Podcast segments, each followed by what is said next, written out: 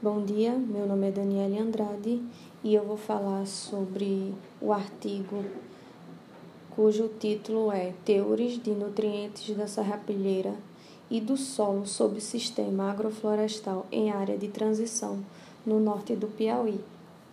É, o trabalho teve como objetivo quantificar os teores de, de nutrientes de serrapilheira e da camada superficial do solo, de 0 a 10 centímetros em áreas manejadas com o sistema agroflorestal e agricultura de corte e queima, é, no município de Esperantino, no norte do Piauí.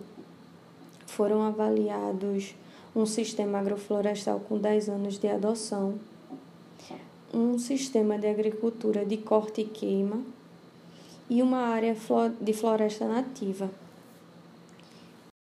É, o estudo foi realizado na comunidade Vereda dos Anacletos, localizada no município de Esperantino, na região norte do Piauí. E o município apresenta a precipitação pluviométrica média anual de 1.400 milímetros e temperaturas anuais mínima de 26 e máxima de 34 graus.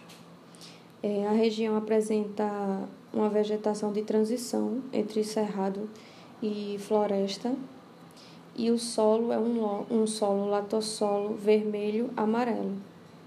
Foram estudados três sistemas. O sistema agroflorestal com 10 anos, o SAF, é, a agricultura de corte e queima e floresta nativa.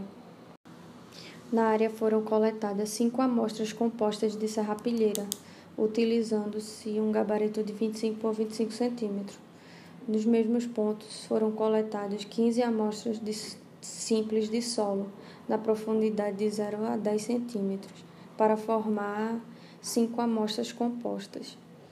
Foram considerados como serrapilheira folhas, galhos, estruturas reprodutivas e refúgio.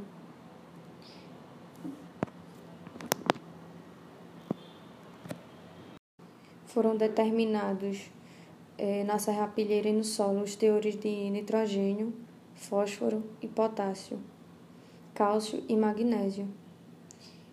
É, eles foram submetidos a uma análise de variância e as médias comparadas pelo teste de Turk a 5% de probabilidade. É, os resultados foram observados os maiores teores de NPK e cálcio na serrapilheira é, do, do SAF, do Sistema Agroflorestal, devido a provavelmente o maior acúmulo de resíduos orgânicos e a composição vegetal do sistema, que apresenta maior diversidade de, e quantidade de espécies em relação aos outros. A floresta nativa apresentou a maior concentração de magnésio, resultando semelhante ao encontrado por Lucian. Os maiores teores de nutrientes no solo sobre o SAF pode estar é, associado ao maior aporte de resíduos de forma contínua e à maior eficiência do processo de ciclagem de nutrientes.